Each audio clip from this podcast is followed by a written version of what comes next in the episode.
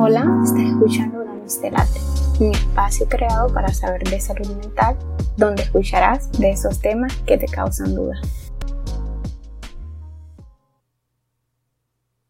Hey, hola a todos y a todas, mi nombre es Andrea Manzanares, soy psicóloga, creadora de este espacio dedicado a la salud mental. Estás escuchando Damos Late. El día de hoy, antes de empezar a grabar esto, creo que la palabra que más me repetía es dejar de pensarlo tanto. Primero te quiero contar de cómo surge la idea de crear este espacio. Pues creo que me apasiona mucho lo que hago. Mi profesión es una parte esencial en mi vida. Amo lo que estudié, lo, lo estudié muy conscientemente lo que estaba haciendo. Me encanta ayudar y creo que enseñarle a la gente a abrir otros espacios de su vida que no conocían, a poder orientarlos, a poder tener esa tranquilidad y ese conocimiento que creo que todos en cierto punto de nuestra vida lo queremos. Porque siempre vamos buscando como eso que en ocasiones la gente llama felicidad, otra gente llama tranquilidad, el objetivo de mi vida, el que las cosas que pasaron dejen de doler tanto, cómo puede estar bien. Entonces, eso me apasiona tanto el poder guiar, orientar a la gente a que pueda descubrir su potencial y poder encontrar como esa tranquilidad que deseen subir. Creo que todos tenemos un ideal o por lo menos eh, buscamos llegar a, a cierta meta en nuestra vida y por lo general nos planteamos una meta eh, física, un poco que yo pueda como estructurarla en un negocio, en una profesión, en un hogar, en un carro, metas como que más materiales. Y no nos ponemos tanto como, como metas mentales, el que como quiero equilibrar mi vida, hacia dónde me quiero dirigir, mentalmente, mi tranquilidad, mi comodidad y cómo estas cosas que estructuro físicamente pueden llegar a contribuir a lo que a lo que soy interiormente. Porque de repente estamos trabajando tan fuerte en construir eso material que queremos, en alcanzar esas metas materiales que queremos, pero a un costo bien grande en cuestión de de nuestra paz y de nuestra, nuestra estabilidad mental, nuestra salud mental. Entonces de repente solo nos planteamos una, una sola meta y decimos, quiero mi paz mental, quiero mi mente estable. Y realmente que entre más avanzamos, nos damos cuenta que no tenemos ni siquiera idea por dónde dirigirnos, ni siquiera tenemos idea por dónde empezar. Entonces, creo que el primer punto en donde nos damos cuenta es que es difícil conseguirla. Conseguir esa paz mental de que ni siquiera sabemos cómo es o cómo es a lo que yo quiero alcanzar, es tan difícil conseguirla cuando no tenemos ni siquiera una guía o ni siquiera sabemos cómo que esperarlo. Entonces, nos han vendido esa idea de que tenemos que ser nosotros mismos, conseguir tu equilibrio, y que todo va a estar bien y que si, o sea, una, como que la meta al final es que si lo conseguís vas a estar feliz y confundimos la felicidad con alegría, pero que lo vamos a conseguir y vamos a estar así eh, toda nuestra vida. Y la verdad es que la paz mental, el conseguirla, es difícil y tampoco es como que yo voy a ir a buscarla y la voy a encontrar y ya es mía y de aquí para adelante todo va a estar bien. O sea, andamos buscando como el juego del tesoro escondido. Te voy a encontrar y me vas a solucionar todos los problemas de mi vida. Todo va a estar bien. Y realmente la paz mental es un constante. Vamos a irla buscando, encontrando y sosteniendo toda nuestra vida. No va a ser algo que digamos, bueno, cuando tengas 25 años la vas a encontrar y de ahí te va a acompañar toda tu vida. Entonces, de tus 25 en adelante ya no van a haber más problemas, ya no va a haber más dolor, ya no va a haber más angustia, porque vas a encontrar tu paz mental. Y cuando encontres tu paz mental, todos tus problemas se te van a acabar. Cuando no es cierto. La paz mental va a depender más de que hagamos en nuestra vida conscientemente y cuando me refiero conscientemente es sin dejar de lado que cosas malas van a pasar y que de repente ahorita estoy en un punto de mi vida donde todo me está saliendo bien, donde me siento tranquila, tranquilo, donde me siento en paz con lo que tengo, con lo que soy, con lo que estoy realizando. Pero no quiere decir que más adelante no se me va a presentar un obstáculo. Porque sí va a pasar. Y creo que si vamos con esa mentalidad de que más adelante no voy a tener problemas, muy seguramente me voy a llevar un choque cuando ese problema se, se presente. No te estoy diciendo que si ahorita estás tranquilo o tranquila, destruirte esa paz que tengas pensando en un problema hipotético que, que no, no, no sabes en qué momento va a aparecer. Eso es la paz mental, es ir construyendo mis estrategias para cuando ese momento malo se presente, yo saber qué hacer.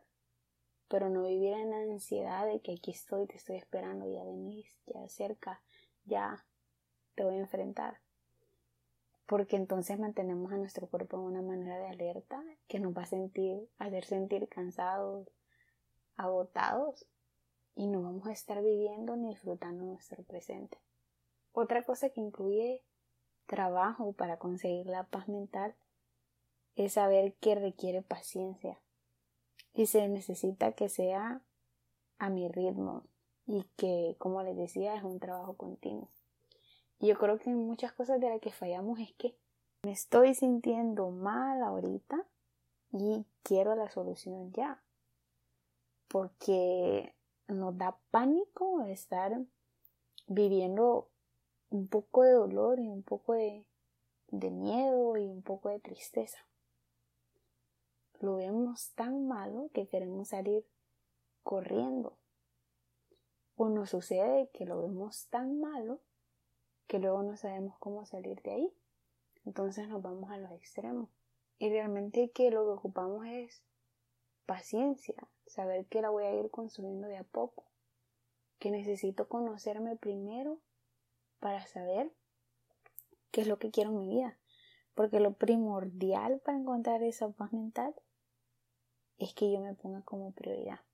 El saber quién soy, qué quiero para mi vida y qué voy a dejar que entre, que voy a necesitar que salga y, y cómo me acepto. Porque si no sé quién soy y si no me pongo como prioridad, voy a dejar que todo lo externo controle mi vida. Entonces, cuando yo soy mi prioridad, me doy cuenta de qué es lo que realmente necesito y voy a trabajar por dármelo aunque a veces me llamen egoísta, aunque a veces me digan solo pensar en vos. Porque lo que sucede es que cuando empezamos a descubrir que yo soy mi prioridad, la gente que violaba mis límites y que ahora que me conozco y que sé que soy mi prioridad y que no me voy a dejar hacer ese tipo de cosas, a esa gente le incomoda que yo me esté poniendo como prioridad porque no está haciendo conmigo lo que hacían antes. Porque no les estoy permitiendo que manipulen y hagan con mi vida lo que quieran.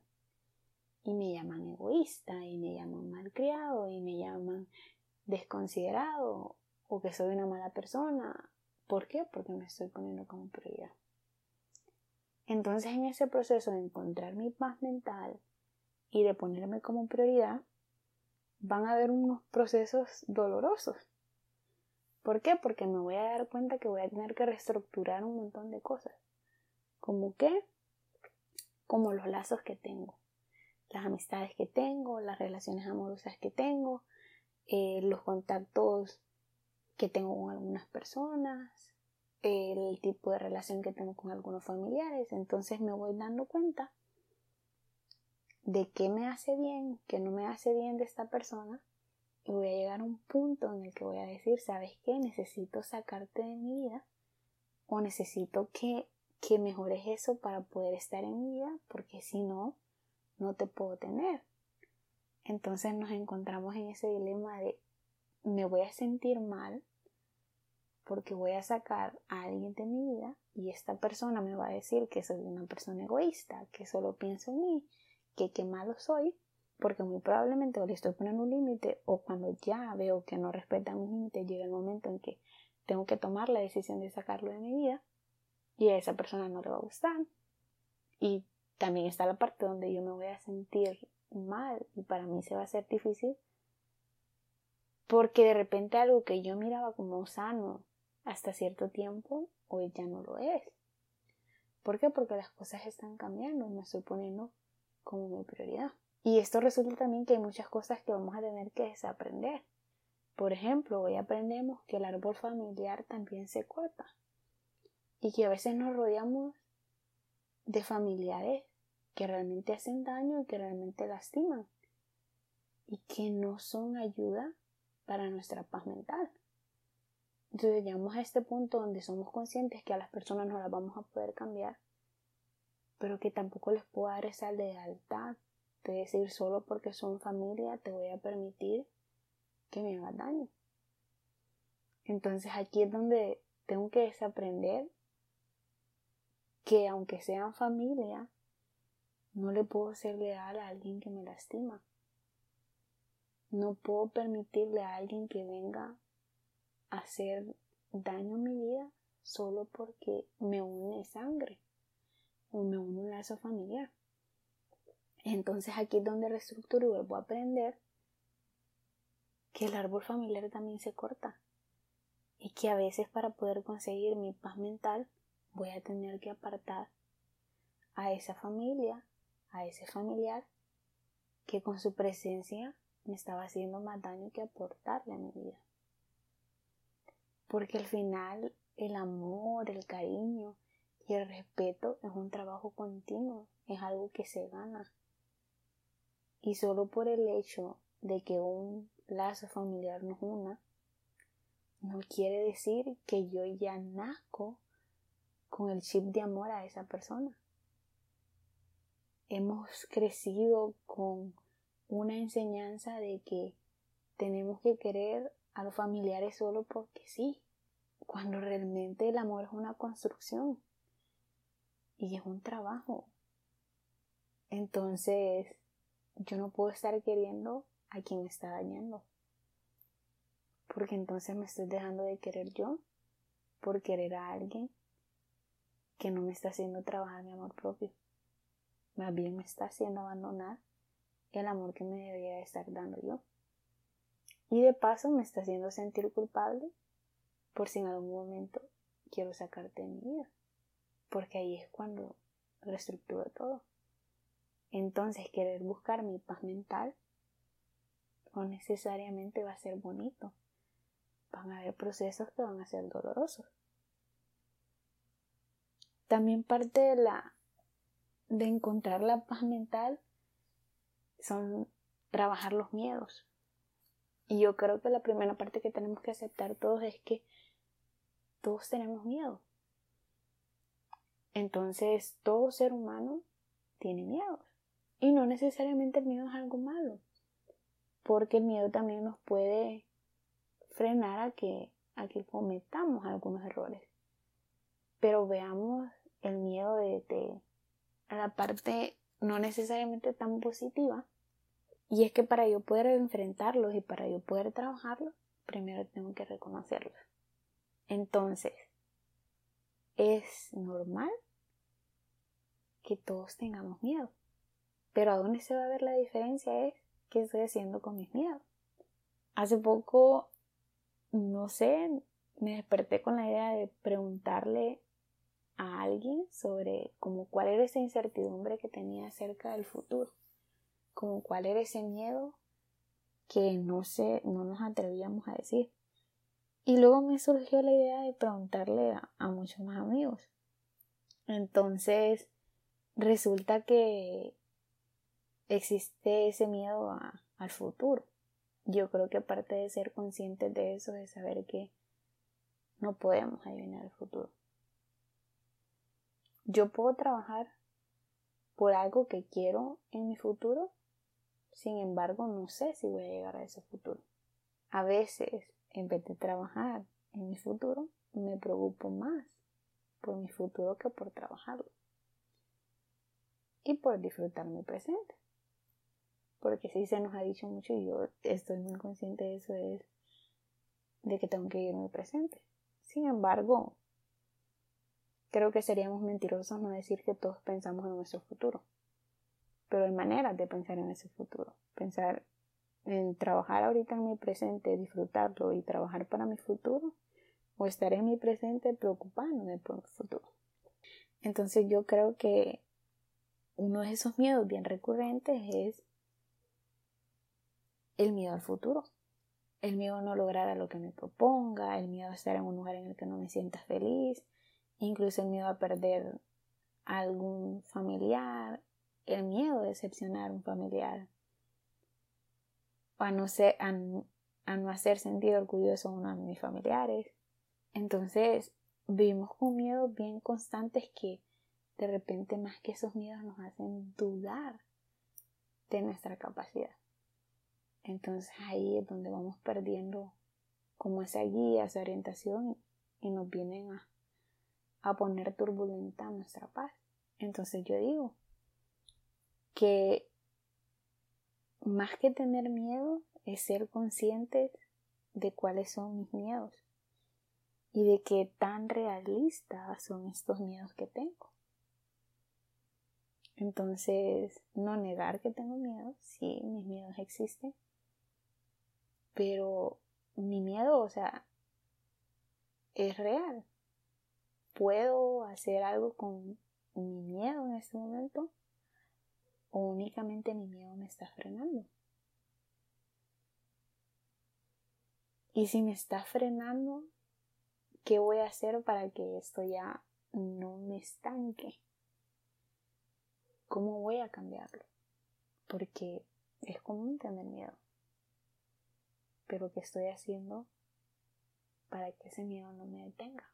Espero que esto te sirva para poder cuestionarte muchas cosas que están pasando en tu vida y que a veces esas cosas que nos las pintan tan bonitas a veces no son tan fáciles de conseguirlas y que es necesario que salgamos de nuestra comunidad y que nos sacuda un poco, que hay, haya un poco de turbulencia para poder lograr eso. Sí creo mucho en eso de que después de la tormenta viene la calma, pero para eso tengo que avanzar en la tormenta. Entonces tengo que perderle miedo a ese cambio y estar dispuesto a desaprender cosas que me enseñaron que yo sé que ya no me funcionan en mi presente y que tengo que aprender cosas nuevas para tener un futuro a mi manera y más tranquilo.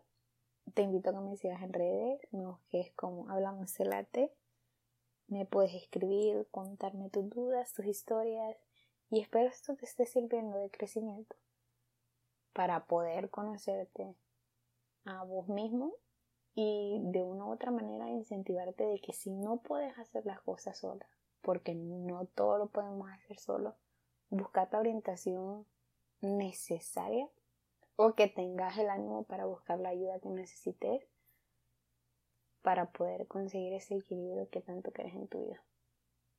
Nos escuchamos en el próximo episodio.